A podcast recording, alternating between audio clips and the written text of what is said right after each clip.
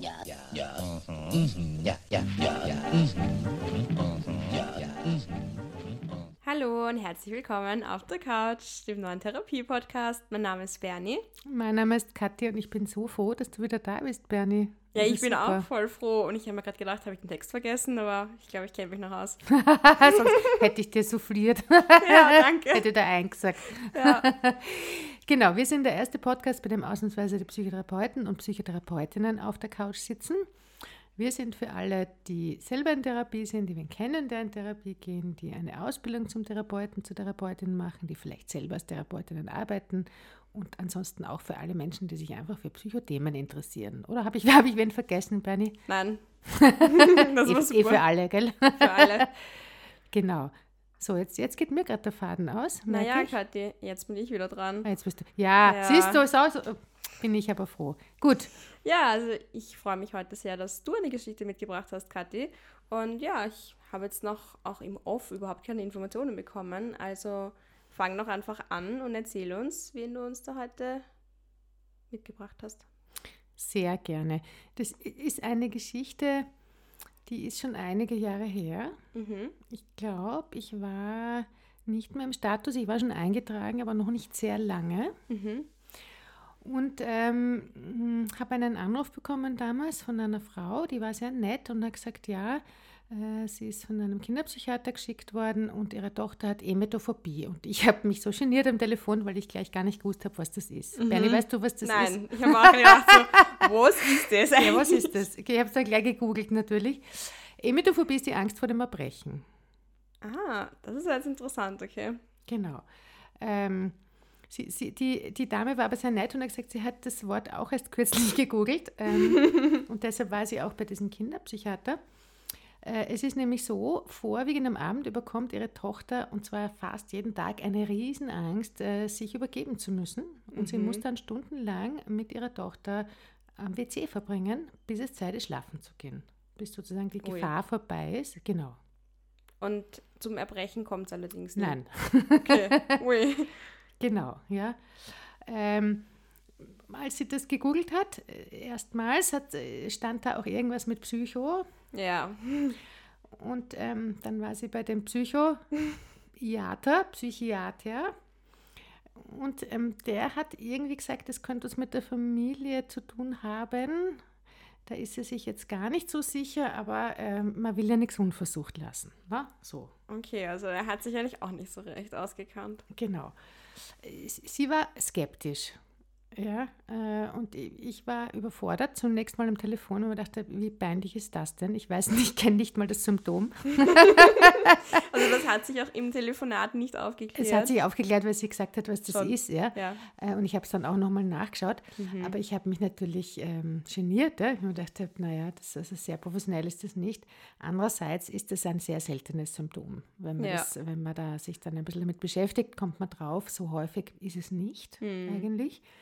Ähm, und ich habe dann ähm, so ein bisschen mit ihr geplaudert und habe mh, hm, verstanden, dass sie hochambivalent ist am Telefon, also als ich mich wieder gefasst hatte. Äh, und dann habe ich ihr angeboten, um diese Ambivalenz zu würdigen, ob sie nicht ähm, mal schnuppern kommen mag. Mhm. 20, hm, 30 Minuten. Äh, und man könnte mal schauen, ja, wie, wie sie das findet hier. Weil sie Warst weiß, du auch ich, ambivalent, Kathi? Ich, ich war ein bisschen ambivalent. Also mhm. Also nicht, weil ich nicht mit der Klientin arbeiten wollte oder mit dem Symptom, sondern weil ich gedacht habe, naja, das habe ich noch nie gehört, aber hm, gut. Andererseits, es klingt so, da steckt die Angst drinnen und mit Angst kenne ich mich ein bisschen aus. Ja. Das hat mich dann wieder beruhigt. und ambivalent war ich, ob, ähm, ob, ich, ob ich nicht zu viel will. Ja? Also ich habe mir gedacht, na, muss ich ein bisschen aufpassen, dass ich nicht zu viel will, dass ich der Klientin sagen, ähm, Zeit gebe, rauszufinden, ob sie es überhaupt möchte. Mhm. Ja, genau. Also kostenfreies Kennenlerngespräch ohne die Tochter. Äh, die war damals elf. Okay. Äh, und äh, sie hat eingewilligt. Und das, mein, mein Verdacht, dass sie da eher so ein bisschen eine Besucherin ist, hat sich durchaus bestätigt in der ersten Stunde. Mhm. Ähm, Kannst du mal kurz diesen Verdacht noch ausführen? Ja, naja, äh, man könnte ja auf die Idee kommen, dass das ähm, was Körperliches ist, ne? wenn jemandem mhm. schlecht ist. Ja. So. Ja? Also äh, einerseits könnte man sich denken, naja, vielleicht muss man doch nochmal die ganze Ärzterunde durchklappern, mhm. damit man nichts übersieht. So, das ist die eine Ambivalenz. Also was mache ich da bei der Psychotante? Mhm. Und dann stellt sich raus, beim Kennenlernen, äh, sie hatte schon mal Kontakt mit einer Psychotante. Aha, okay. Äh, es gibt nämlich eine, äh, es gibt noch zwei andere Töchter und mit der mittleren äh, war sie schon mal in einer tatsächlich Familientherapie. Mhm. Und damals ist es auch ums Thema Angst gegangen. Aber mhm. diese Therapie hat die Familie abgebrochen. Aha, ja, okay. Und nachdem es nur ein vorsichtiges Beschnuppern und Kennenlernen war, habe ich da jetzt gar nicht so genau nachgefragt, was dort passiert ist oder mhm. um was mhm. es damals ging. Ich habe ähm, nur gefragt, was, was, was denn hier, sollten wir miteinander arbeiten, was denn hier passieren müsste, damit es wieder zu einem schnellen Therapieabbruch kommt. Und ihre Antwort war überraschend schnell, wenn sich nichts tut. Das war die andere Seite der Ambivalenz. Ne? Also soll sich schon mhm. was tun. Einerseits bin ich mir nicht sicher, ob ich hier richtig bin, aber andererseits habe ich eine große Not und es soll ja. sich bitte doch was ändern. Äh, und dann haben wir, ähm, habe ich das einfach aufgegriffen, dieses, wenn sich nichts tut und habe tun ähm, versucht zu konkretisieren mit dir. Was heißt, es tut sich was? Wer würde merken, dass sich was tut? Was, was soll sich nicht tun? Mhm. Welche Nebenwirkungen könnte es haben, wenn sich was tut? Und so, das habe ich so ein bisschen ja. mit dir ähm, andiskutiert. Viel Zeit war ja nicht. Äh, und ähm, so sind wir dann verblieben, dass sie äh, wiederkommt und zwar mit ihrer Tochter. Ah, das heißt, es war dann schon nach den ersten 20 Minuten klar. Genau, ja, aber immer noch sozusagen als Probesitzung. Ja, also wir sind, mhm. da, wir sind da so ein bisschen im Vielleicht, im Vielleicht-Raum geblieben. Und das halte ich überhaupt bei ambivalenten Klienten für eine ganz gute Idee, äh, da nicht zu schnell zu sein, ja, sondern eher, eher fast ein bisschen langsamer als die Klienten zu sein ah, um okay. diese Ambivalenz Rechnung zu tragen. Okay, das ist jetzt interessant. Also, weil ja. ich, ich würde sagen, vielleicht neige ich da eher dazu, gerade bei so ambivalenten Menschen dann eher wirklich auch Klarheit zu schaffen und mhm. wirklich zu sagen, so, es gibt hier zwei Möglichkeiten, A und B. Und dieses vielleicht ein bisschen ähm, auszusparen auch, mhm. um, um das nicht um nicht was zu verstärken, was ich nicht verstärken möchte. Mhm, genau. Und ich, ich neige dazu, oder ich habe so für mich gelernt, wenn jemand ambivalent ist, ich mhm. will es und ich will es nicht, dann bin ich auch ambivalent und sage, machen wir es, aber machen wir es nicht zu schnell. Und damit trage ich ein Stück so beiden logigen Rechnungen. Ah, ja, okay, das ist schlau. Machen wir es aber auf gar keinen Fall zu schnell. ja, so. gut. Und im günstigsten Fall ähm, wollen dann die Klienten ein bisschen mehr als ich. und dann habe ich einen Auftrag. So, also in, in dem Fall habe ich es auch so gehalten. Ja. Und, und also ich habe viel so schauen wir mal gesagt, ja. So, schauen wir mal, dann werden wir schon sehen und so. Mhm. Ähm, ungefähr in der Tonalität, genau. Ähm, die Familie hat nicht nur aus den beiden bestanden, sondern es gab, wie gesagt, noch zwei andere Töchter, die beide auch noch im Haushalt gelebt haben. Mhm. Und einen Papa und eine Oma. Die hat auch mit ihnen gewohnt. Ja, die okay. haben alle, es war ein bisschen alles baulich getrennt. Mhm. Äh, sowohl der Papa als auch die Oma, aber alle waren im selben Haus. Okay. Also wie ist das mit dem Papa? Ja, wie ist das mit dem Papa? Ich habe mir gedacht, machen wir, reduzieren wir mal die Komplexität und holen wir uns doch mal die beiden, die es ursächlich betrifft, nämlich wer sitzt am Klo? die Mama und die Mama. Tochter. Mhm. Na, genau. Ja, und, und, und, dann schauen wir mal. Mhm. genau. Äh, und die kamen dann eine Woche später, alle zwei, und ich war baff, äh, weil die Tochter eine unglaublich beeindruckende Elfjährige war. Die war witzig, die war gescheit, die war eloquent, die, die hat so was ganz Erwachsenes gehabt. Mhm. Wohingegen die Mama war reizend, aber die hat so ein bisschen was Mädchenhaftes gehabt. Und in dem Kontrast auf meiner Couch ist das noch einmal so ganz sichtbar geworden. Ja dass die beide so mh, hm, was haben, was nicht ihrem, ihrem Alter entspricht. Mhm. Ja, die Tochter etwas ein bisschen zu Erwachsenes, nicht altklug, aber sehr reif eigentlich für ihr Alter. Und die Mama reizend, aber ein bisschen zu mädchenhaft äh, für ja, ihr spannend. Alter.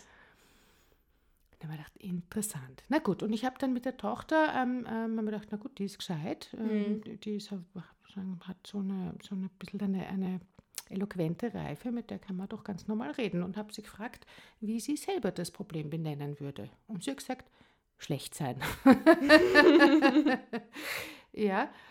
Und habe gesagt, interessant, schlecht sein. Und dann haben wir so ein bisschen über das Schlechtsein geredet, wie sich das anfühlt und so. Und dann habe ich schon die erste Idee gekriegt, haben wir gedacht, die hat überhaupt keine Idee, wie sich Schlechtsein anfühlt, weil das, was mir die da beschreibt, das ist irgendwas, ganz was Diffuses, aber nicht schlecht sein, weil mir war auch schon mal schlecht im Leben. aber das, was die da beschrieben hat, das war nicht schlecht sein, das war vielleicht ein bisschen nervös sein oder sowas, ja. aber nicht Übelkeit. Ja, hat ja. eher was mit Angst zu tun gehabt. Na, genau. Ja. Und dann ähm, haben wir gedacht, so jetzt äh, schaue ich mal. Ich schaue schau einfach mal, hm, stelle eine, eine Orgefrage, ob eine Antwort kommt. Mhm und habe sich gefragt, du sage mal, manchmal kommen so Symptome und die sind für irgendwas gut. Hast du eine Idee, wofür dieses Symptom gut sein könnte, das schlecht sein? Und wie aus der Pistole geschossen sagt sie, ja, das ist gut, weil das sichert mir die Mama. ich gedacht, wow. Ja. Wirklich das ist ja wie eine Fernbedienung, oder? ja, ja das ist, hat sie gelacht, das ist wie eine Fernbedienung. Und gesagt, das ist jetzt aber wieder ähm, blöd, ne? weil einerseits ist das super, es ist eine, wie eine Fernbedienung, knackt, drückt drauf, mir ist schlecht und die Mama ist schon da. Einerseits und andererseits ist es natürlich super lästig, da jeden Abend oder jeden zweiten Abend statt vor dem Fernseher oder vor der Playstation am Klo mhm. herumzukugeln. Oder ist euer Klo so gemütlich? Hat sie gelacht, hat gesagt, nein, ist es nicht. Und sie möchte es eigentlich auch sehr gerne wieder wegbekommen. Da haben wir gedacht, na, interessant. Ja, spannend. Schon die, hättest du eine Hypothese, was hier abgeht? Ja. Naja, vielleicht gibt es da einfach irgendwie so ein, soll ich sagen, so ein Rivalitäts, ein Rivalitätsthema in der Familie. Mhm. Das wäre jetzt das, was mir als erstes irgendwie so kommen würde. Ja, ja, wenn es zwei andere Geschwister gibt, muss man sich ordentlich was einfallen lassen, gell? dass man mehr Mama kriegt. Ja, so und dann gibt es auch ja. die baulich abgetrennten Erwachsenenfamilienmitglieder. Ja, ja, ich meine, keine Ahnung, was es mit ja, denen auf ja, sich ja. hat. Ja, ja, ja, das wusste ich alles damals noch gar nicht, was es damit auf sich hat. Aber ich habe mir Folgendes gedacht. Ich habe mir gedacht, das ist ja total interessant. Ähm, die Mutter ist ambivalent, die Tochter offensichtlich auch. Aber das wollte ich dich vorher noch fragen, weil ich habe mir noch gedacht, dass die Ambivalenz auch mit diesem Mädchenhaften vielleicht mitkommt und dass das die Tochter vielleicht gar nicht hat. Ja, die war auch ambivalent. Ne? Das Symptom sichert mir die Mama und ich will das Symptom loswerden. Das nenne ich ja, ambivalent. Stimmt, ja, stimmt. Und vielleicht war sie sich dessen gar nicht bewusst. Ja, ja. ja. Aber ich habe das sozusagen als, ähm, oh, das Symptom hat einen Nutzen und einen lästigen Anteil auch. Mhm. Also interpretiert ja. für mich. Und habe mir aber nach der ersten Stunde gedacht, ich lasse das jetzt mal beiseite. Ich, ich versuche jetzt mal ganz schnell Kilometer zu machen, damit die beiden ähm, so ein bisschen eine Sicherheit bekommen, dass das hier was bringt. Mhm. Und deshalb gehe ich jetzt noch gar nicht auf die, auf die echten Psychothemen ein ja. oder auf die Familienthemen. Ich habe was anderes gemacht, äh, weil mir aufgefallen ist, dass die, wenn sie Schlechtsein beschreibt, dass sie echt äh, gar nicht gut weiß, was das eigentlich ist. Ja? Mhm. Und dann habe ich ähm, gesagt, ich, ähm, ich hätte eine Aufgabe für sie, ob sie bereit ist, die zu machen. Hat sie gesagt, ja. Habe ich gesagt, du, für mich ist es ähm, ganz wichtig herauszufinden, was für ein Schlechtsein dich da besuchen kommt. Mhm. Und deshalb ähm, habe ich so einen Zettel fabriziert, ganz auf die Schnelle, so eine, eine Excel-Tabelle. Ah, okay. ich bin ganz schlecht in Excel, aber mit der Hand, ja. ja. So. Und ähm, habe sie gebeten, diese Excel-Tabelle auf den Kühlschrank zu heften. Mhm. Und wenn das Symptom kommt, soll sie bitte eintragen, äh, welche Art äh, von äh, Schlechtsein sich da gerade zeigt. Und zwar war die Einteilung, wie wenn man zu viel gegessen hat, mhm. wie wenn man Hunger hat, wie wenn man aufgeregt ist und mhm. wie eine Darmgrippe. Mhm. Und, und differenziert in gar nicht schlecht, etwas schlecht, mittelschlecht, sehr schlecht, erbrechen. So, also es gab dann äh, 20 Kategorien. Mhm. ich war ganz stolz auf mich, auf meine, ähm, auf meine ähm, äh, Excel-Fähigkeiten da in, ja. in, aller Schnelligkeit. Ähm, es hätten auch irgendwelche Kategorien sein können. Es war eigentlich ziemlich wurscht. Mhm. Es ging nur darum, ähm, eine, eine schnelle Musterunterbrechung zu erzeugen. Ja? Und in der Sekunde, wo das Symptom kommt und ich muss vorher zum Kühlschrank gehen und muss mir überlegen, was es jetzt genau ist, ja? ist es, muss ist es, es auf irgendeine Art schon anders sein. Ja. ja. Es geht gar nicht anders. Genau. Ähm, Und sie hat gesagt, ja, sie ist damit einverstanden. Sie findet, sie ist eine gute Idee. Mhm. Weil tatsächlich, ich habe recht, das ist ihr noch nie aufgefallen. Dafür, dass sie das schon so lange hat, kann sie es nicht gut beschreiben. Ja? Da Mhm. war so ein wenig der Ehrgeiz des, der klugen Tochter oder des klugen Mädchens. Das hat sie auch irgendwie verwundert. Ja? Hat sie sich gedacht, na, das muss ich besser beobachten. Das muss ja wirklich muss besser beschreibbar Ja. sein, was mich da quält. Und hast du den Kühlschrank eigentlich absichtlich ausgewählt? Ja, Okay. Und ich denke mir gerade so, ja gut, mutig. ja, der Kühlschrank ist das Gegenteil vom Toilette. Ne? Ja. Eben. Genau. Und, und in meiner Fantasie ist die Küche immer ziemlich weit weg vom Klo. Also Ja. weiß ich nicht, wie das in der Familie Ja. war, aber ja, Und auch die Überwindung, in die Küche zu gehen. genau. Ja. Genau, ja.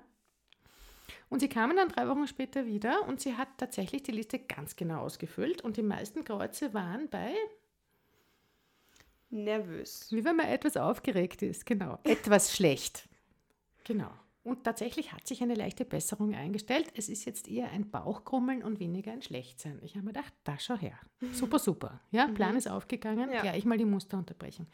Das heißt aber nichts. Ja. Das kann bei so Symptomen, die so chronisch sind oder chronifiziert und die hatte das seit Jahren.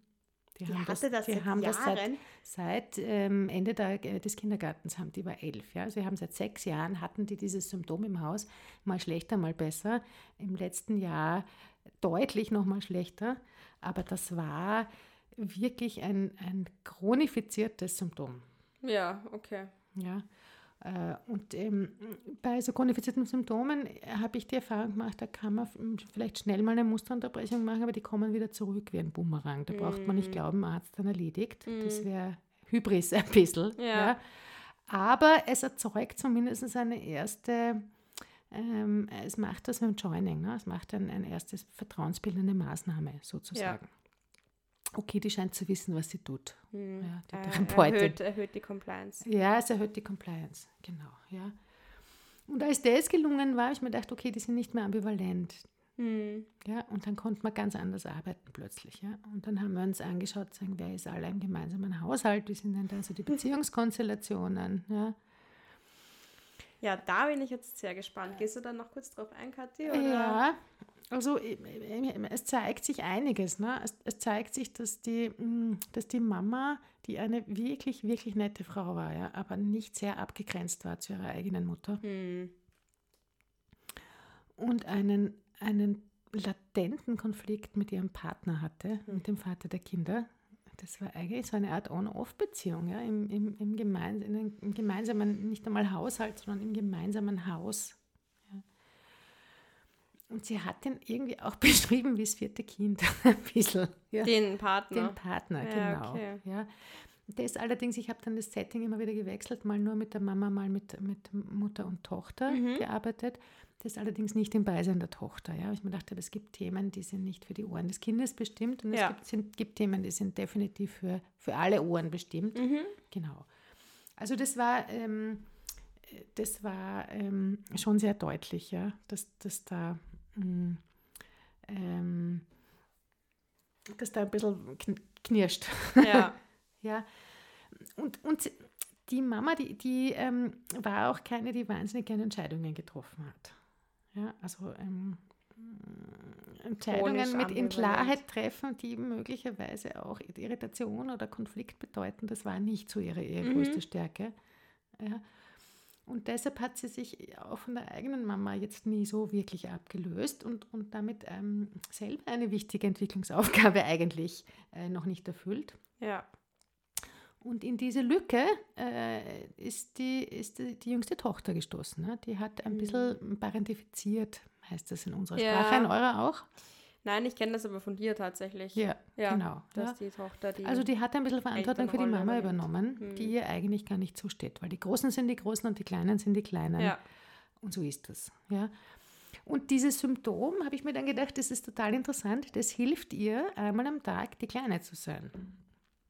Ja, weil da sitzt sie am Klo wie ein Häuflein Elend und die Mama kommt und bringt äh, Wärmflasche und, und, und äh, äh, Kräutertropfen und Ja. was weiß ich, streichelt dir über den Rücken und sagt, es wird wieder gut. Und Mm. äh, singt dir ein Lied vor, was auch immer die gemacht haben. Ja, die haben ja 140.000 äh, absurde Rituale entwickelt ja. miteinander in diesen intimen Stunden am WC. Vor allem in, in sechs Jahren intimen Absolut, Stunden am ja, WC. genau. Ja.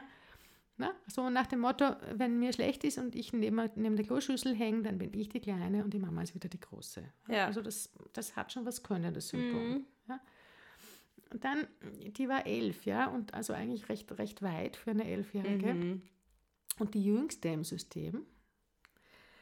Ähm, das heißt, die stand kurz vor, eigentlich vor der Pubertät. Mhm. Und auch vor der Ablösung Ja, von der genau. Mama. genau, ja. Und ähm, ähm, solange man ähm, die Abende am Klo verbringt, äh, kommt man nicht auf die Idee, mit Freundinnen ins Kino zu gehen. Nein. Nein. Na, da ist man, geht man noch nicht in Richtung Pubertät und Ja. Ablösung. Ne? Kathi, darf ich ganz kurz eine Zwischenfrage stellen? Jederzeit. Ich freue freu mich so, dass du wieder da bist. Ja, Habe ich dir das schon gesagt?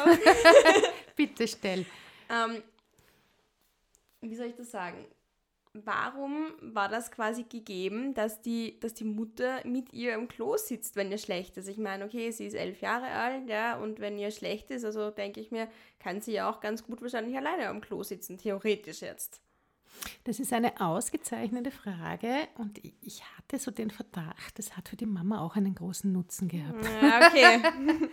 weil sie musste die Abende nicht mit ihrem Mann verbringen. ja. Ah, daher weht der Mhm. Wind. Genau. Ja.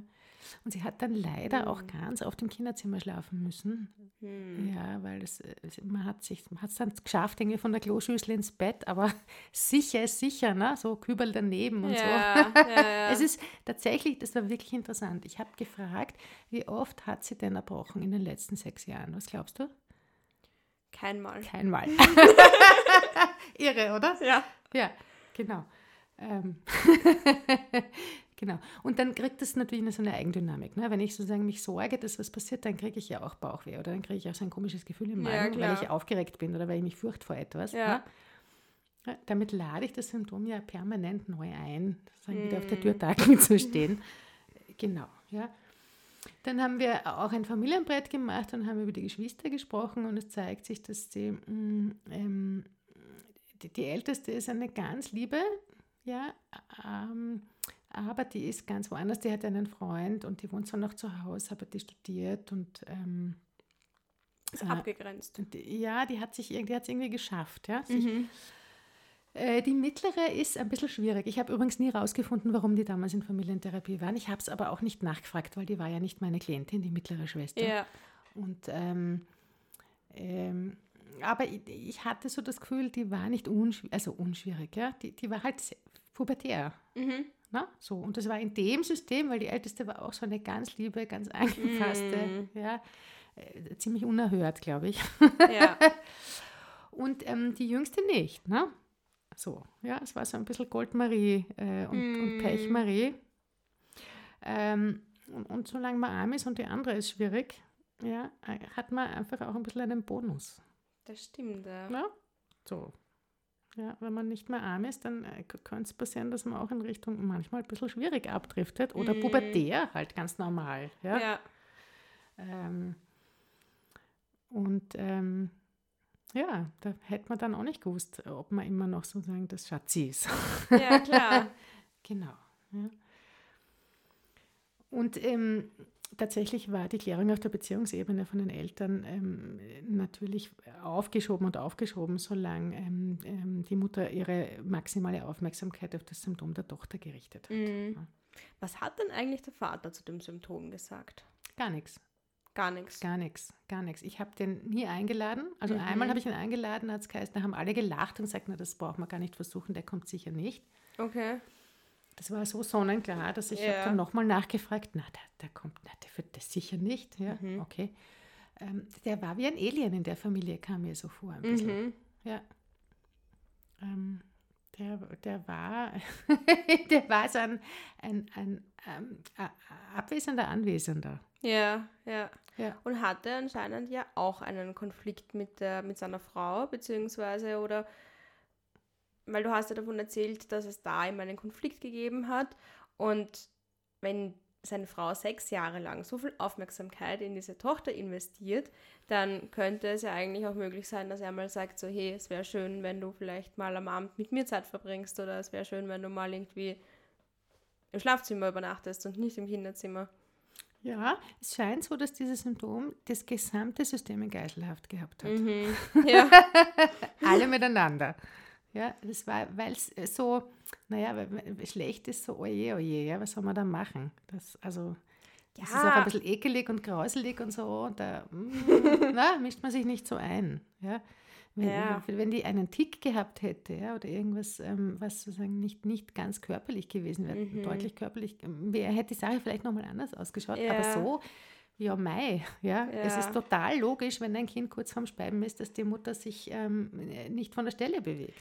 Ja, schon, aber spätestens nach 14 Tagen, das Kind speibt aber nicht, Ja, das sagst du. könnte man, sich, könnte man die Strategie verändern. Ja, das sagst du. Ja, Ja. genau. Ja. Ja, also es war eigentlich ein total cleveres Symptom. Ich habe dann irgendwann in einem Nebensatz auch gemerkt ähm, oder herausgefunden, die Mama hatte Migräne und, und tatsächlich mit Erbrechen. Ja. Ah, okay. Und da, da war die dann auch 48 Stunden außer Gefecht ab und zu. Ja. Äh, also das war auch ähm, äh, hoch anschlussfähig. Ähm, ja, ähm, Erbrechen hat immer das System alarmiert. Da Ja. haben alle gewusst, okay, Ja, jetzt ist okay. das ist sozusagen der, der, der, der Red Flag, da müssen alle ruhig sein und, und so. Also das war, war schon ein cleveres Symptom, Bernie, ich sag's Ein dir. sehr ein mächtiges. sehr mächtiges und sehr cleveres Symptom. Ja, genau. Ja. Ähm, also das ist mm, multifunktional eigentlich. Ne? Mhm. Und das, das hat mir dann auch erklärt, warum es sich so chronifiziert hat, warum das so, so, so groß und breitflächig und, ähm, und hartnäckig geworden ist über die Jahre. Ja. Und die, die- Ambivalenz zwischen Loswerden und Behalten war wirklich groß. Ne? Ja. Genau. Ja. Ähm, wir haben dann so eine Stunde gemacht, als es wirklich besser geworden ist schon, ja, Mhm. wo ich, das machen wir gern, wir Systemiker. Ähm, wir tun gern ähm, äh, eine, eine Symptomverschlechterung fantasieren. Ja. Ja, so Rückfallprophylaxe ein Ja. bisschen. Und das habe ich gemacht mit, äh, mit der Tochter. Ähm, und zwar mit einer Technik, die heißt bei uns externalisieren. Kennst du das? Nein. Nein, da, da tun wir so, als ob das Symptom ein- eine Person oder ein Wesen wäre Mhm. äh, und ähm, reden über dieses Etwas oder Mhm. manchmal sogar mit diesem Etwas. Mhm. Ja? Äh, und schau mal, was, das, was uns das Symptom zu sagen hat. Und ähm, ich- habe in dem Fall habe ich mich dazu entschlossen, über das Symptom zu reden und ähm, habe gesagt, wie, wie heißt denn dein Symptom eigentlich? Kunibert hat sie gesagt. Kunibert, ich kam dann drauf, dass, äh, da- dass sie, dass das war eines ihrer Kin Lieblingskinderbücher, Kunibert, das Schlossgespenst. oder so Ja, ich habe mir gerade gedacht, das erinnert Genau. mich an irgendwie ein Bilderbuch Oder ich weiß so. irgendwie so, ich kenne das nicht, das Buch, aber ähm, Ja. ähm, genau, ja. Und, und wir haben dann so ein bisschen abgefragt, ähm, ähm, unter welchen Bedingungen, wie geht es denn dem Kunibert jetzt? Ja, ist der nicht traurig, dass man ihn weggeschickt hat? Ähm, äh, klopft er nicht wieder an? Möchte er nicht wieder zu dir zurück? Mhm. Und, und so weiter und so fort. Was braucht er denn, damit er weiß, es geht dir gut und er braucht jetzt nicht mehr zurückkommen? Ähm, genau, ja. Ähm, also ich habe gesagt, wie, wie heißt denn dein Symptom? Hat das einen Namen? Ja, der Kunibert. Und ich habe gesagt, der Kunibert, der Schlingel, das ist ja wohl ein ganz ein kluger. Ne? Also nicht nur, dass der sich total gut verkleidet, manchmal als Bauchkrummeln und manchmal als Hungerübelkeit und manchmal als Aufgeregtheit. Ja? Ja. Der weiß auch offensichtlich ganz genau, wann er einen Auftritt hat und wann er faul sein kann. Ne? Mhm. Ha, ha, ha, der Schlingel, der Schlingel. Ja. Und ich habe gesagt, na, was müsstest du denn tun, um den Kunibert öfter einzuladen, damit der richtig ins Schwitzen kommt und gar keine Pause mehr hat? Wie aus der Pistole geschossen, kam die Antwort. Irre, oder? Ja, ich müsste keine Freunde mehr haben, nirgendwo mehr hingehen, wenn ich eingeladen bin auf Geburtstagsfeste und ich müsste ein ähm, Gameboy-Verbot kriegen. Mhm. Ja. ja. Und sonst, ja, meine älteste Schwester, äh, die müsste ernst sein und nicht mehr mit mir blödeln. Und mir müsste oft Fahrt sein. Aha, ja. Und da wird der Kunibert öfter kommen, ja. Ich finde es so beeindruckend, wie reflektiert dieses elfjährige Mädchen Ja. ist. Ja, aber das können fast alle Kinder. Auf der Ebene Krass. produzieren die ganz schnell ganz tolle Antworten. Ja. Ja, genau. Ja. Und habe gesagt, aha, wenn wir das jetzt umdrehen, ne? also wenn du Ja. oft blödelst, wenn du oft mutig bist, wenn du oft abgelenkt bist, wenn du dich auf was Besonderes freust und so weiter und so weiter, wenn du gute Spiele spielst, dann kann es sein, dass du ihn eher ausladest. Ja, dann kann er weggehen, der Kunibert, sagt sie. Mhm. Mhm. Genau. Naja, war eine interessante Stunde, ja. Und am interessantesten war es gar nicht für mich, sondern für die Mama. Er ist daneben gesessen und die Ohrwascheln sind immer größer und größer und größer geworden. Und äh, die ist daneben gesessen und hat dauernd den Kopf geschüttelt. Die hat das überhaupt nicht gepackt. Ja. Das waren lauter Informationen, die der nicht bewusst waren. Ja. So. Und ähm, ich habe dann am Ende der Stunde gedacht, okay, aber das geht auch nicht, dass die Mama nur daneben sitzt und dauernd den Kopf beutelt. Mhm. Ja. Ich muss die jetzt wieder in eine, in eine Mutterrolle bringen, weil, ähm, weil das ja auch einer der Gründe ist, warum sich dieses Symptom so verfestigt hat, weil sie bei diesen Klo-Sessions, bei diesen WC-Orgien da, äh, ja wirklich sozusagen die erwachsene Mama war. Ne? So. Ja. Und ich habe sie dann ähm, zum einen gefragt, was, ähm, was toll ist an ihrer Tochter, also so eine, so eine Ressourcenübung Mhm. noch einmal. Und da ist ihr ganz viel eingefallen. Das war sehr schön. Das hat wieder die Tochter sehr gefreut, weil man Ja. das so von, von Mamas auch nicht immer so, sagen, so geballt und dicht zu hören bekommt. Ja.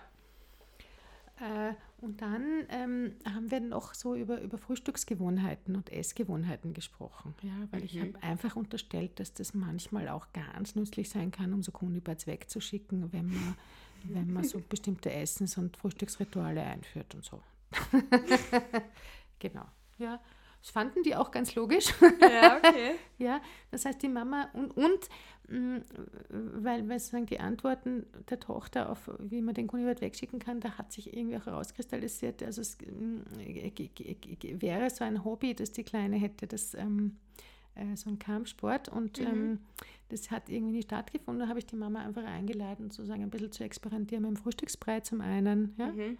und zum anderen das Hobby für ihre Tochter zu organisieren. Also ich Ja. habe sie wieder in so eine ganz mh, mütterliche organisatorische Rolle gebracht. Ja, und das hat auch so was ähm, Kümmerndes, oder? Ich meine, wenn mir jemand ein Essen macht, dann, Genau. dann Sorgend, genau, ja. Und also besser sie sorgt beim Frühstücksbrei als am alles am Klo. Genau, genau, ja. Und wir konnten dann auch wirklich das Symptom verabschieden in, in den Stunden drauf. Noch einmal gefragt, ob der nicht traurig ist, wenn er jetzt gehen muss. Ja. Ähm, nein, ich will mit dem Schluss machen. Ich habe gesagt, na, die niemand hat das so gern, wenn man mit dem Schluss macht. Ja. Die Mutter sehr gelacht und gesagt, ja, das können wir, glaube ich, alle nicht so gut Schluss machen. Habe ich gesagt, interessant, ja, äh, okay. Ähm, also wie müsste man denn gut Schluss machen, dass, es, ähm, äh, dass jemand nicht beleidigt ist? Naja, vielleicht muss man jemandem sagen, dass er auch für was gut war und auch ein bisschen dankbar sein. Und gesagt, Mhm. okay, kann, könnte man so versuchen, ja, statt, statt den auszulachen und zu sagen, schleich dich, könnte man Ja. irgendwie sagen, danke, dass du da warst und ähm, ähm, ich hoffe, es geht dir weiterhin gut, aber Mhm, ohne mich. ich brauche dich jetzt gerade nicht. Mhm. Ja. Genau. Und ähm, sie hat dann so, so ganz am Schluss, das war eigentlich sehr süß, hat sie gesagt, also danke Gunebe, dass du so gut auf mich geschaut hast, aber das musst du jetzt nicht mehr, ich bin jetzt groß. Gesagt, kann er das hören? Ja, ich glaube, das kann er hören. Und dann haben wir ihn äh, weggeschickt. Ja, genau. Und ich habe aber gesagt, es kann sein, manchmal ähm, Rückfälle sind vorprogrammiert. Ich kann, kann sein, dass der manchmal noch probeweise kommt und schaut, ob es wirklich stimmt, Mhm. ja, damit die nicht enttäuscht sind, Ja. äh, wenn es nochmal vorkommt. Kam aber nicht vor. Wow. Wie viele Stunden hast du mit den beiden gearbeitet? Ich habe mit den beiden, ich glaube, äh, sechs Stunden oder sieben Stunden gearbeitet. Gar nicht so viel eigentlich. Ja, da Ja. ging echt Genau, schnell was voran dafür, dass da alle so ambivalent waren. genau, genau, ja. Wir haben dann noch ein bisschen mit dem Familienbrett gearbeitet und geschaut, wie da die Konstellationen sind. Und ich habe mir dann gedacht, naja, da ist jetzt ganz viel gelungen. Mhm. Ähm, ich habe dann auch so zwei Stunden gemacht, da haben wir eher so ein bisschen wieder mh, was Lustiges gemacht mit Handpuppen und so, damit es nicht dauernd sozusagen in Arbeit ausartet, Ja. ja. sondern damit es auch mal so ein bisschen nur stabilisieren ist oder sozusagen Würdigen des Gelungenen und so und so. Ähm, genau. Und als dann irgendwie klar war, das Symptom kommt auch nicht wieder, oder es schaut so aus, als ob es nicht wiederkommt, man dachte, naja, es ist schon noch was offen, nämlich die Beziehung der Mutter mit dem Vater. Ja, das dachte ich mir jetzt nämlich auch. Gut, dass du das ansprichst. Genau, ja. Hast du Ähm, dann mit der Mutter weitergearbeitet? genau, und ich- ja. und ähm, ich habe dann ähm, am Ende dieser siebten Stunde oder so, habe ich dann zur Mama gesagt, äh, ich würde sie gerne, in der nächsten Stunde würde ich sie gerne mit ihrem Partner sehen. Ja, dann wird es Mhm. einfach auch nochmal wichtig ist, dass sozusagen alle Familienangehörigen und so weiter und so fort. Äh, genau. Und die siebte Stunde hat sie dann telefonisch abgesagt. Sie hat jetzt nicht mehr so so viel Zeit, hat sie gesagt am Telefon. Es war total interessant, weil sie hat jetzt einen Job. Aha. Sie geht jetzt arbeiten. Auch eine interessante Wendung. Ja, ganz spontan ist das passiert über eine Bekannte. Da hat sie gar nicht lange überlegt. Es geht eh allen gut, vor allem der Tochter. Und sie glaubt, dass die Familientherapie jetzt gar nicht mehr so notwendig ist. Und wenn es noch irgendwann was gibt, wird sie sich rühren. Äh, Aber es ist so, sie hat jetzt einfach keine Zeit mehr dafür. Ich habe herzlich gratuliert, habe ihr zugestimmt. Ich habe bis heute nichts mehr von der Familie gehört. Äh, Und habe mir dann gedacht, das ist total interessant. Ähm, die, die Mutter hat äh, eigentlich am Schluss das gemacht, was ich gern gehabt hätte, ohne das zu machen, was ich gern gehabt hätte. Okay, und zwar, das mussten wir jetzt erklären. Äh, sie hat sich einen Job gesucht, also sie hat sich ein Stück aus dieser Verstrickung mit dem System gelöst. Hm, ja. Ja, sie, hat, sie ist in Richtung Autonomie gegangen. Und daher kann sie keine weiteren Sitzungen wahrnehmen, in denen sie sich möglicherweise mit der Verstrickung hätte auseinandersetzen müssen. Ja, okay. Und ich fand, Aber das wie war das eine dem- total, dem Mann- total pass, weiß ich nicht. Ja. Ja, das weiß ich nicht. Und ich denke mir, die haben, die älteste war so 20 oder sowas, glaube ich. Ja, ich meine, die okay. hatten viel Erfahrung im Umgang mit diesem, mit diesem Exemplar, Vater und Partner. ja. Ja, okay. Scheint jetzt äh, die älteste Tochter nicht daran gehindert zu haben, zu maturieren, zu studieren, einen Mhm. Freund zu haben. Die war wahrscheinlich auch ein bisschen aggressionsgehemmt, die älteste, und ein bisschen Ja. zu angepasst. Aber ich meine, grundsätzlich eine gelungene junge Frau. Ja? Ja. Und die mittlere hat jetzt auch nicht so geklungen, als ob man gleich den Psychiater einschalten müsste, ja, sondern eher relativ gesund, pubertär, ja, Ja. genau. Also ich habe mir gedacht, naja, ich, irgendwie haben die auch Erfahrung im Umgang mit diesem, mit diesem Mann. Scheint Ja. so, als ob die da sich ihr Leben, ihr Frauenleben gar nicht so schlecht rundherum organisiert hätten. Mhm. Und wenn es zu steil ist, ähm, ähm, da eine Erklärung herbeizuführen, weil das möglicherweise eine Trennung ähm, impliziert hätte, Mhm. dann steht es mir nicht zu, ähm, das aufs Tapet zu bringen. So. Ja. ja. Dann war die Zeit nicht reif dafür. Genau. Ja, genau. Das war die Geschichte von der Emetophobie. Ja, das ist echt eine sehr interessante Geschichte gewesen, Kathi. Ja. Und ich habe jetzt eine Frage, ähm, die sich jetzt irgendwie schon in letzter Zeit so aufgedrängt hat, weil ich mir gedacht habe, die Mutter ist ja wegen diesem Symptom mit der Tochter dann in die Therapie gekommen. Genau. Das heißt, sie hatte ja, also die Tochter hatte ja erst recht wieder Zeit mit der Mutter quasi. Ja, stimmt. Jetzt, wo du sagst, das Ja. stimmt. Ja, aber produktiver oder konstruktiver viel Ja, mehr. Ja, ja. Aber darüber, also darüber hast du nicht nachgedacht, beziehungsweise das war jetzt nicht irgendwie ein Punkt, der. Nein, also ich meine, die, die Mama hat sozusagen, das Essen hat sich geändert. Ja, die hat anders gekocht und, und ähm, die haben anders gefrühstückt miteinander. Plötzlich, ja. Das Ja. war so eine Familie, wo man nicht gemeinsam am Frühstückstisch sitzt, sondern wo jeder irgendein Milchbrötchen in die Hand gedrückt bekommt Ja. oder gar nicht frühstückt oder so. Und ich habe einfach unterstellt, dass das wichtig ist für so ein Symptom aus dem Maus, habe ich einfach behauptet, ja. Ja. Ein bisschen frech, weil ich bin ja keine Ernährungswissenschaftlerin, aber ich habe es einfach gesagt. Ja. Und damit war, sozusagen, hat die, ähm, haben die ganz anders den Tag begonnen. Mm, Ja, die hat den Frühstückstisch gedeckt, die haben sich hingesetzt. Es gab äh, mal diesen Brei, mal jenen, mal Obst, mal nicht, whatever. ja. Aber das war natürlich auch eine andere Form von Zeitverbringen miteinander. Ne? Ja, und das ist auch interessant, weil das dann schon ja in der Früh war der Tag schon anders, weil Genau. das Schlechtsein kam ja erst am Abend. Genau, ja. Ja, genau, ja, das ist interessant. Genau, ja. Mhm. ja, ich finde Ja. diese Geschichte echt super spannend. Ja, ich fand die auch super spannend. ich, ich werde jetzt wahrscheinlich bis zur Demenzgrenze mir gemerkt haben, was eine Emetophobie ist. Ja, Vermute, ich werde es nie wieder brauchen, weil es wirklich ein sehr seltenes Symptom ist. Aber also es kam danach auch nie jemand mit dem gleichen Symptom. nein, never. Okay. ja, aber dafür hast du das ja, Ja. wunderbar gelöst. Ja. Ja, Super Ja. spannend, Kathi. ja, ich, Ja. ich wei- weiß gar nicht. War irgendwie, ich habe das, glaube ich, gar nicht so strategisch geplant. Ja. Da ist mir ganz viel passiert im Arbeiten und die haben es mir leicht gemacht, die zwei, das muss man auch sagen. Mm, Die waren, ich glaube, meine wichtigste Leistung war, dass ich diese Ambivalenz erkannt und gewürdigt habe von Anfang an. Ja. Nämlich bis zum Schluss. Ja. ja, und dass ich da nicht, nicht sozusagen meiner eigenen Ambition auf den Leim gegangen bin oder Mhm. meinem Ehrgeiz oder meinem Besserwissen, sondern dass ich da äh, neutral geblieben bin Ja. den Ambitionen der Familie gegenüber. Ja. Ich glaube, das war, äh, wenn ich jetzt so zurückschaue, war das wahrscheinlich die wichtigste Intervention, ohne dass es eine Intervention war. Genau. Ja, würdest du sagen, dass dir das Symptom da ein Stück weit geholfen hat, weil du das Symptom ja selber eigentlich nicht so gut kanntest? Vielleicht, ja, vielleicht habe ich auch mich auch so ein bisschen ähm, auch blöd stellen dürfen, ja, Ja. oder naiv stellen dürfen, weil ich ja wirklich keine Ahnung gehabt habe, was das Mhm. ist. Ja, Emetophobie, also pff, I don't know. Ja. Ja, ich meine, niemand, niemand ist gern schlecht und niemand sagen, hängt gerne über der Kloschüssel, aber, ähm, aber zwischen ein bisschen einem Widerstand und so einer ausgewachsenen Angst, ja, Jahrelangen, ja, ja, ja, ist, ist auch nochmal ein Unterschied, den ich gern Klavier spielen würde. Also, Ja, ja, das stimmt allerdings. genau. Genau. Ja, danke für diese Geschichte, Kathi. Gibt es jetzt irgendwas noch da zu sagen, hinzuzufügen? Äh, diese Geschichte ist publiziert worden. Ja, okay, Ja. na dann. Genau, im Springer Verlag. Die Kolleginnen Elisabeth Wagner und Sigrid Binnenstein haben dieses Buch herausgegeben und es heißt, wie systemische Kinder- und Jugendlichentherapie wirkt. Und es ist ein, Fallgeschichtenbuch. Mhm. Und ich finde es sehr schön, weil man, weil man anhand von Geschichten, das ist ja auch das, was wir hier versuchen, Ja, einfach, finde ich, am besten nachvollziehen kann, wie eine psychotherapeutische Methode ähm, oder Haltung ähm, tickt. mhm.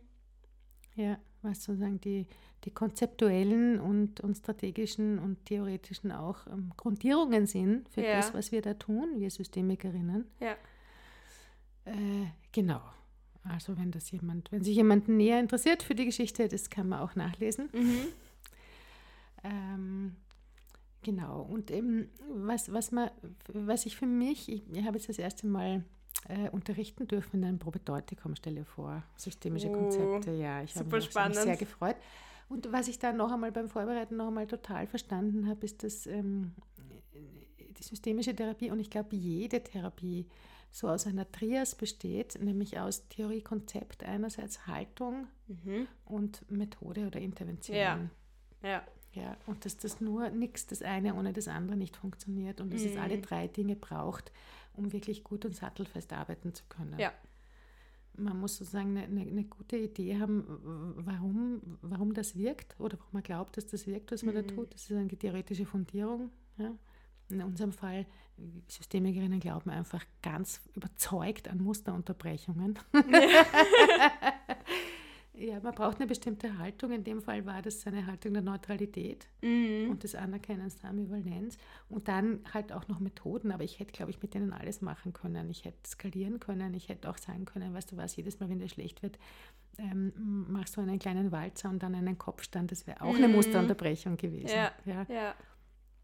Ich habe es halt nicht so mit, mit Gymnastik, aber ich glaube, das ist dann gar nicht mehr so das Relevanteste, für welche Intervention man sich entscheidet. Ja? Mhm. Wenn man aus einer bestimmten Haltung heraus agiert, da fallen einem dann, glaube ich, schon die richtigen, die richtigen Dinge ein. Und das war dort auch so.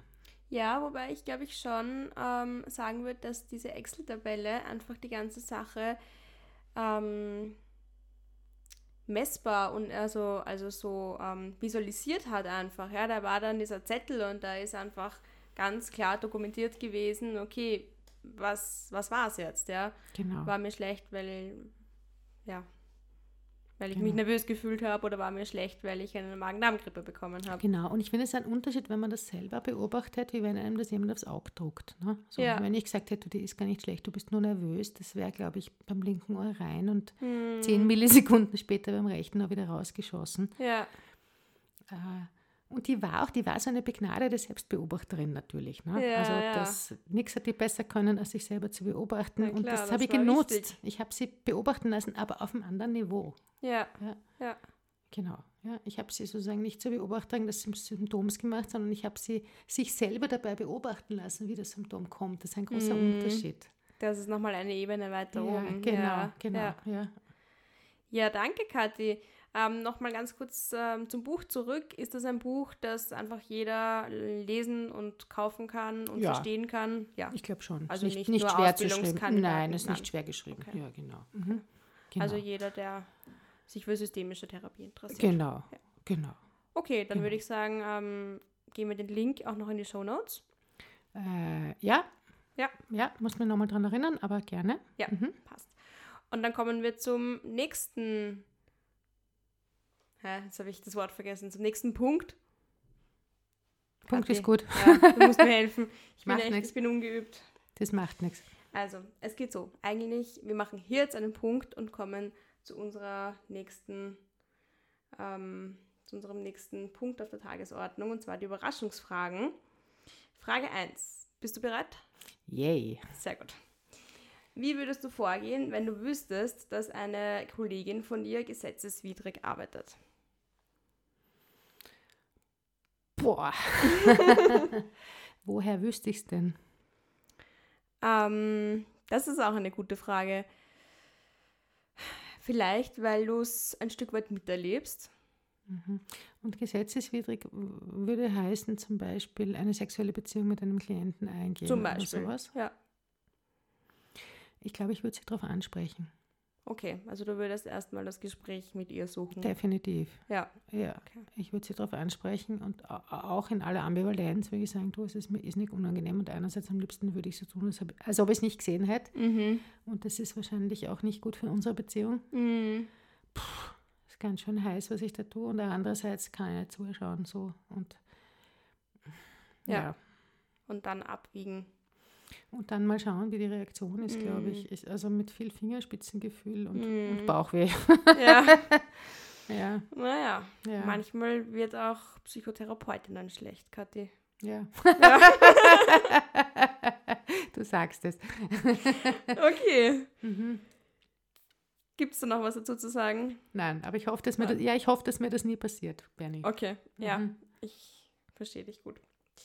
Frage 2. Angesichts von Corona, was tust du, wenn du krank bist und wie gehst du damit um, wenn du deine ähm, Therapiestunden kurzfristig absagen musst? Ich, ich, ich sage einfach ab. So ist es. Das kann ich niemandem zumuten. Ich habe früher habe ich auch noch gearbeitet mit Schnupfen und Husten und Heiserkeit und so. Das würde ich jetzt auch nicht mehr machen. Das hat mich Corona gelehrt, dass das, Mhm. man äh, Klienten einfach nicht in, in Ansteckungsgefahr bringt. Mhm. Äh, sofort absagen. In der Sekunde. Ja, Ja, auch wenn es zwei Stunden vor der Stunde ist. ganz egal. Sofort egal, ab. Okay. wenn der Klient schon anläutet. Ähm, Okay. Wirklich, ja? Wenn ich Corona habe, habe ich Corona, das, kann, das Risiko kann ich nicht eingehen. Ich bin, ja, bin, Ja. bin, bin auch fast schon ein bisschen zwänglich beim Testen. Mhm. ja, kann Also ich gut ich verstehen. teste mich seit, äh, ja, seit, pff, ich glaube, seit September äh, 2020, seit die ersten Tests auf den Ja. Markt gekommen sind, alle 48 Stunden. Mhm. Und ähm, weil ich das, ich finde das, ich würde das so fahrlässig finden, wenn ich da schuld bin, dass sich wer ansteckt. Ja, mit Corona. Ja. Aber das könnte auch sein, du hast Rückenschmerzen. Äh, Rückenschmerzen, ja, also wenn ich nicht arbeitsfähig bin, wenn mich das, was auch immer ich habe, so Mhm. beschäftigt, dass ich ähm, mich nicht gut auf die Stunde konzentrieren kann, finde ich, habe ich die Pflicht abzusagen. Ja, okay. Weil das haben die Klienten nicht verdient, dass ich dann Mhm. nur mit dem halberten Ohr ähm, bei der Sache bin. Auf der Couch hängst. Auf der Couch hänge, ja genau. Ja. Okay. Und ähm, die letzte Frage ist auch wieder so ein bisschen eine, eine ähm, schwierigere. Und zwar würdest du mit Flüchtlingen arbeiten? Also jetzt auch so in Anbetracht von dieser ganzen Krise in der Ukraine. Ganz sicher. Die- Die die Frage ist nur, in welchem Setting, ja. Mhm. Weil in der freien Praxis äh, bis jetzt ja, ist es ähm, so organisiert gewesen, dass Menschen, die nicht Deutsch als Muttersprache haben oder, oder Englisch ganz gut Mhm. sprechen, sich nicht in die freien Praxen verirren, sondern äh, in, in anderen Institutionen psychotherapeutisch versorgt werden, Ja, in denen ich nicht arbeite. ja. Ja. Ähm, aber selbstverständlich. Ja. Also ja, ich äh, arbeite mit allen Menschen, die das, ähm, die das gerne möchten. Mhm. Es ist halt ein, es ist, äh, da könnte man jetzt noch mal drei Stunden über die Versorgungslandschaft sprechen. Ja. ja und, und wie, äh, wie zerklüftet die ist in Ja. Österreich und über die Bundesländer hinweg und zwischen Institutionen und, und dort kostet ein bisschen was, dort kostet gar nichts, da geht es auf Kasse. Hm. Da sitze ich halt in der freien Praxis und kann leider auch nur ganz, ganz beschränkt Sozialtarife vergeben, weil Ja. ich halt auch meine Miete zahlen muss Ja, klar. Klar. ähm, meine, meine Versicherung und meine, meine Steuer und meinen Mhm. Lebensunterhalt.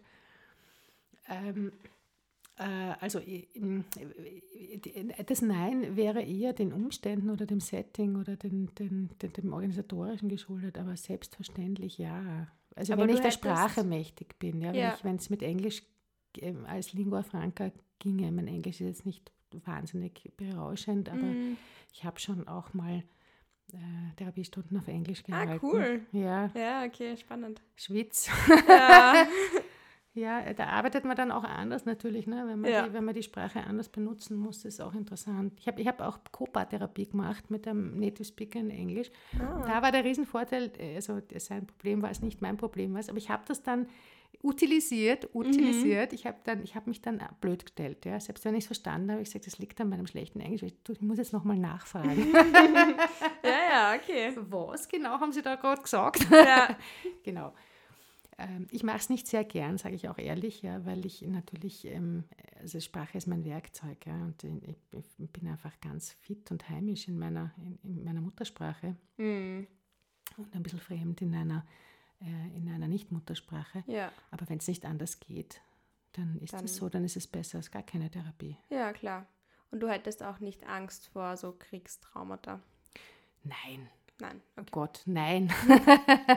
nein, es gibt also ganz wenige Symptome, vor denen ich Angst hätte. Ja, Ja. okay. Oder Aber die finden ganz, ihren ganz Weg. viel Respekt. Die finden ihren Weg eh nicht in die freie Praxis. Also Ja, ich bin gar nicht gut daheim im, im schizophrenen Formenkreis. Hm. Da kenne ich mich nicht gut aus. Da habe ich viel zu wenig Erfahrung. Hm. Ähm, und das ist aber, glaube ich, auch in der freien Privatpraxis alle zwei Wochen nicht gut aufgehoben. Ja. Ja, so. Ja. Ja, mal beim BSD oder, oder irgendwo anders Mhm. einfach wirklich besser, besser aufgehoben oder bei einer Kollegin, die da viel Erfahrung hat. Ja. wöchentlich angebunden, wäre gescheiter. Ja. Sonst, ich bin nicht sehr geschreckt. Ah, ja, ja. ja, ich habe auch genug Traumausbildungen gemacht. Also, ja. ähm, ja, das, das täte ich schon aushalten.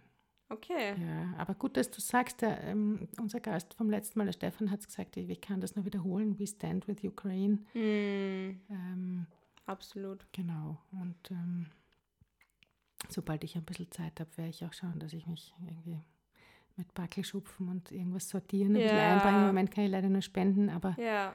ja. Und, ähm, und ich habe immer noch im Angebot, sozusagen, den Helfern zu helfen, weil ich glaube, das, das hat man damals gut gesehen, 2015, Hm. dass da sehr viele auch an und über die Burnout-Grenze gegangen sind von den Freiwilligen, Ja, das die kann ich mir sehr Ehrenamtlichen. gut vorstellen. Genau, Ja. genau, ja. Und die das ist ein bisschen dann Zeit verzögert, aber um die muss man sich dann auch sorgen. Hm. Mhm. Ja, gut, Kathi. Keine leichten Themen. Nein, keine leichten, es sind auch keine leichten Zeiten, Bernie, Ja. muss man sagen. Das stimmt. Also es ist schon adäquat, gell? ja. Ja, wir, wir bemühen uns trotzdem hier so ein bisschen eine, ähm, einen optimistischen Blick auf die, auf die Welt uns zu behalten Hm. Und ein bisschen auch eine Normalität und ein bisschen aufrechtzuerhalten. eine Normalität aufrechtzuerhalten. Genau, Ja. ja, aber ähm, Es ist, es es ist, ist, wie es tough. ist. Es Ja. ist gerade tough, so ist es. Mhm. Mhm. Na gut, Ja gut, Kathi. Dann machen wir jetzt einen Punkt. machen wir jetzt einen Punkt, Ja. genau. Und gehen wir weiter. Ihr könnt uns kontaktieren, entweder per Mail auf unterstrich der unterstrich couch at yahoo.com oder auch über Instagram und Facebook. Da heißen wir auch auf unterstrich der unterstrich couch. Und ja, wir freuen uns über Nachrichten.